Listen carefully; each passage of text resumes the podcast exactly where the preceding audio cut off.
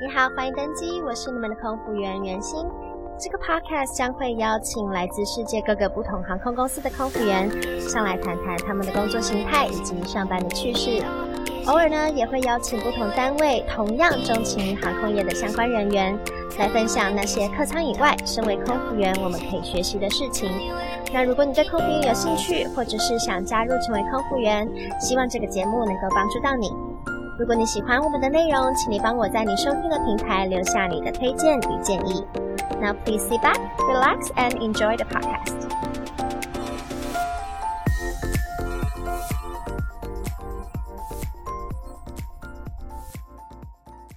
Hello，你好，欢迎收听第一集的你好，欢迎登机，我是你们的空服员袁心。我今天想谈谈为什么我想要做这个 podcast。我现在人在曼谷的家里。那其实今天是我在酷鸟航空的最后一天任职，刚好借着这个机会，我一直想要做一个 podcast 的原因，是因为全世界各个航空公司都有台湾组员的嗯的影子在，好像还没有一个平台是可以让所有台湾组员交流的地方。那像我最近在找一个新的工作，然后它是一个新兴的航空公司。当我想要搜集它一些资料，比如说，嗯，它的班型，或者是它的福利、年资、飞哪里、班表怎么样等等。我发现我不太找得到这方面的资讯啊，所以我认识嗯一些不同国家的空服员，我想要嗯在每一集请他们上来稍微介绍一下自己公司，然后内部的文化，或者是一些空服员跳槽的空服员想要知道的事情，或者是想要成为空服员他们也需要知道的事情。这样子的话。在资讯公开的情况之下，他们对于未来的选择才比较好衡量。这就是我的初衷。那接下来，我也想要邀请，就是我认识的一些地勤朋友，或者是对于啊、嗯、飞机航空业很有兴趣的，有人专门收集杂志啊。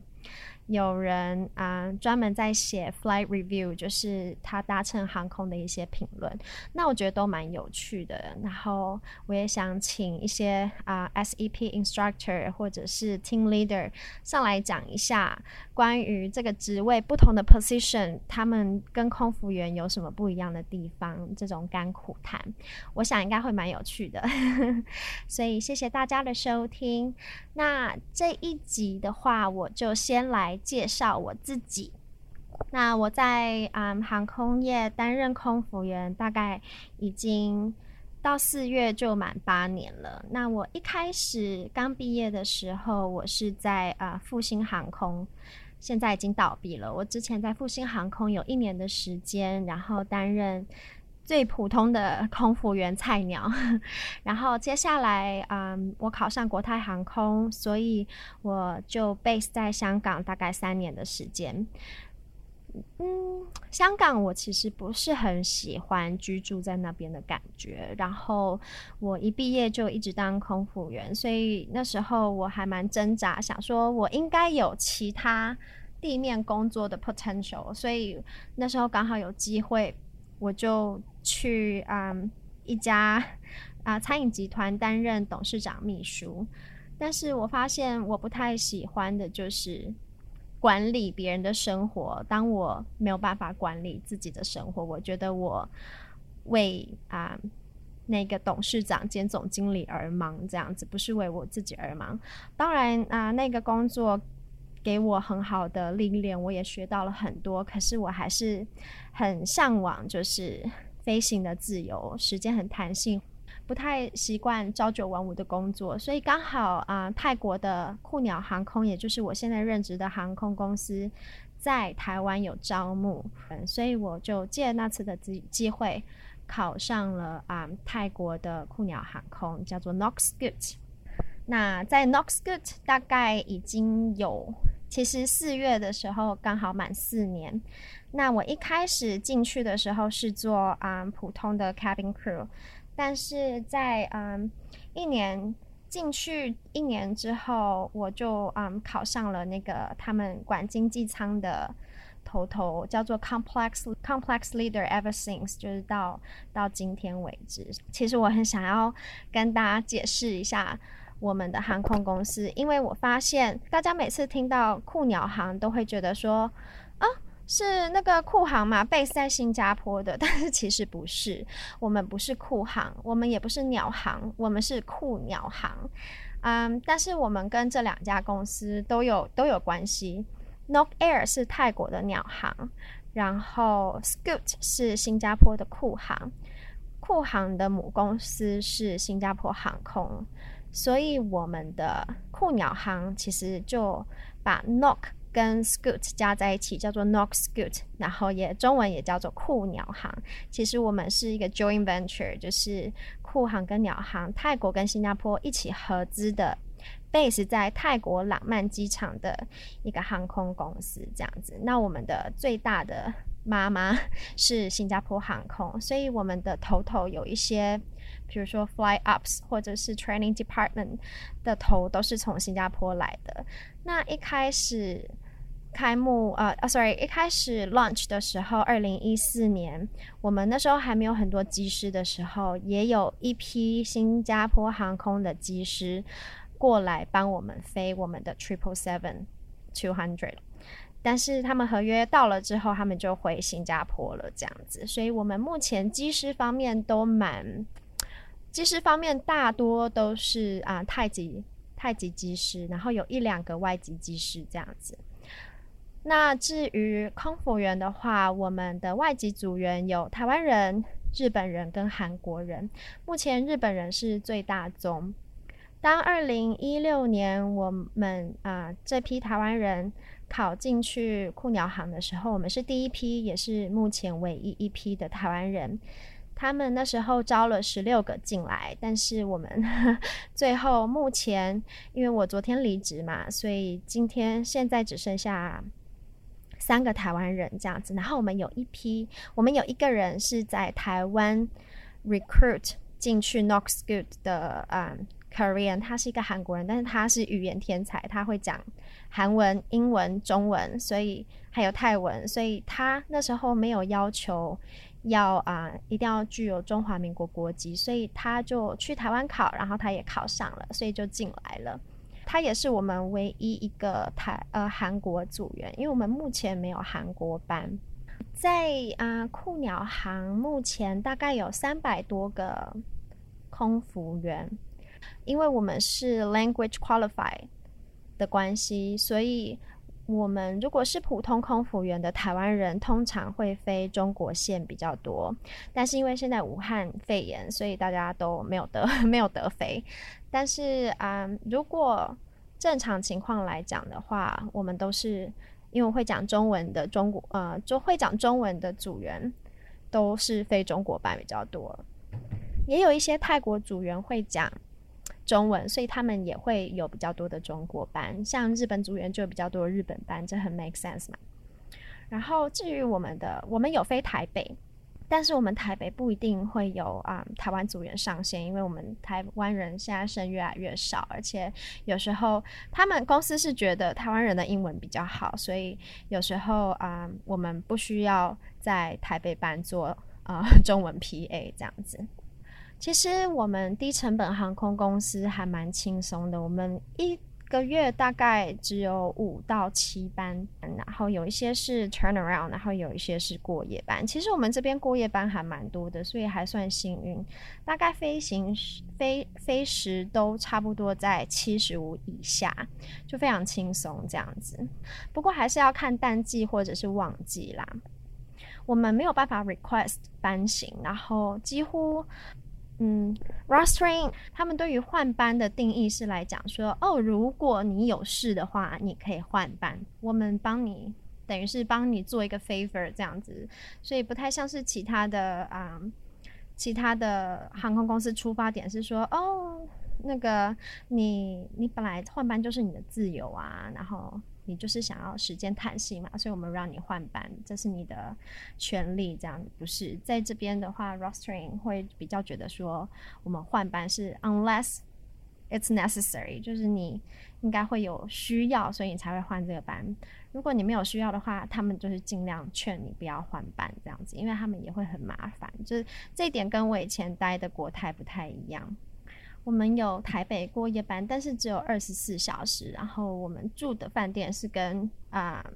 酷航是一样的。然后我们的年假有十八天，然后满三年又可以多一天这样子。所以我现在好像有二十天左右。那我们都是 minimum crew，因为低成本航空公司其实没有什么 service 可言，所以啊，我们 triple seven two hundred 的 minimum crew 有九个，因为一个门一个。人，然后我们座舱长坐在 door to left 那边当 assist，所以总共 minimum crew 有九个人。然后座舱长其实也要做事，他负责一些文件，然后他有免税品的时候，他会推免税品出去，然后多半他可以选择打 galley 帮助 galley 或者是帮助我们的 selling crew 卖东西这样子，他不会就是没事做。那要怎么样分辨我们的座舱长呢？我发现低成本航空的座舱长跟一般空服员好像不会有太大、太明显的区别。我想是因为他们想要扁平化那个组织，所以他们不想要 把那个位阶分得太明显，比如说不同的制服之类的。所以我们的座舱长只会在那个 wing badge 上面写说，嗯，crew in charge。就像是我是经济舱头头，我的上面也只会 Win Badge 上面也只会写一个 complex leader，就这样而已，在制服上面是没有什么样的区别的，所以其实很难看出来一个 fly 很难看出来 到底是谁比较啊，到底谁是座舱长，除非他梳很高的头发，或者是看起来有一点年纪这样子。我觉得我们公司好的地方是它太极太极公司。就我发现，因为我是从香港国泰过来的嘛，所以我发现其实太极公司的管理方式比较人性化。嗯，它有好有坏，人性化也就代表说有很多的界限是模糊的，再加上我们是新创公司，所以我们才四年而已，所以很多事情都还没有 settle down，所以。很多时候都是看人 case by case 这样子，这样子有一个好处就是比较好说话，然后比较啊、嗯、好变通这样子，因为没有特定的条例在上面。然后另外一件事情也是，就是很看人，然后有时候会觉得说牵扯到一些关系好不好，或者是说这件事情没有人可以做决定，因为没有这种制度，不知道要给谁决定这样子，所以。但是多半的时候都蛮有人情味的，像是如果你有什么很 emergency，或者是有时候啊啊、OCC 打电话给你 activate 你的你的你的 duty，然后如果你真的不想飞，其实他们会去找。想飞的那些人，然后如果真的找到的话，fly 就真的可以给他，那你就等于没有被抓这样子。我是我自己是没有这样试过啦，但是很，但是真的，呃，有时候会听到有 crew 这样子讲，也就是像是以前 crew control，他可能 call 你就要 activate 你，他不会，他不会说哦，等你一些时间，然后请你去跟别的同学商量，看有没有人要飞这样子。所以我觉得蛮弹性化的。这一点是好的，然后再来是，我觉得我们的飞安训练还蛮严谨的，嗯，不知道是不是因为 training department 那的头是从新加坡过来，我觉得，因为我待过国泰，我了解就是国泰航空它有一万多个一万多名组员嘛，所以他不可能会花时间细心的教导每一个。组员他们没有那么多时间 allocate 给每一个组员，但是在这边我们是一间小公司，所以我们可以比较仔细的去在复训的时候 refresh 你的记忆，然后我们每一年都要下水，然后每一年都要做紧急的那个逃生啊，每一年都要做那个紧急的 signal，在水上做挣扎，然后做那个 X 拿，然后做 V 呀，然后。做一些水母漂 huddle position 之类的，我觉得每一次上课都让我有一种很充分的在复习了一遍的感觉，不会是像草草的这样子按电脑做 module，然后就过去这样子，每一次都是蛮扎实的。所以我觉得，嗯，我们的飞安还算蛮严谨的，这一点我很认同。有一点酷鸟航空比较不好的地方，如果它可以改进的话，我觉得对公司整体比较好，是因为我们有太多的中国航线，我们十条航线当中大概有一半都是中国航线。那你看现在武汉肺炎嘛，那我们顿时就少了五条航线，然后只剩下日本、印度跟台湾，所以。一夕之间，我们的人力变过剩，我相信大家都是这样。可是，特别是对于小公司，然后小公司特别有一半的航线都只专注在单一国家，那这样子的话，不管是像现在武汉肺炎，或者是政治情势，比如说泰国、中国忽然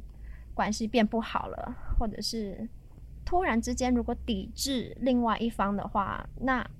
这个载客量会顿时的下减，我觉得这对于航空公司来讲不会是一个好事。我觉得他们可以，如果可以的话，我希望他们可以多多拓展别的国家的航点，不要把鸡蛋都放在同一个篮子。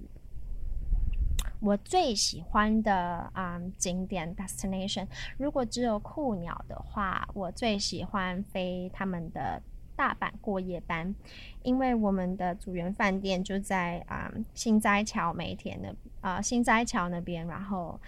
交通很方便。只要出来就是就是捷运，所以我们就可以坐去啊、呃、梅田心斋桥那边。然后日本有很多好吃的东西啊，然后在机上大家都乖乖的 做自己的事情，念书啊，然后或者是看电视啊，都很乖很有礼貌，也不用请他们就是绑安全带啊，或者是把包包放到啊、座椅底下，他们都很自动自发，所以我觉得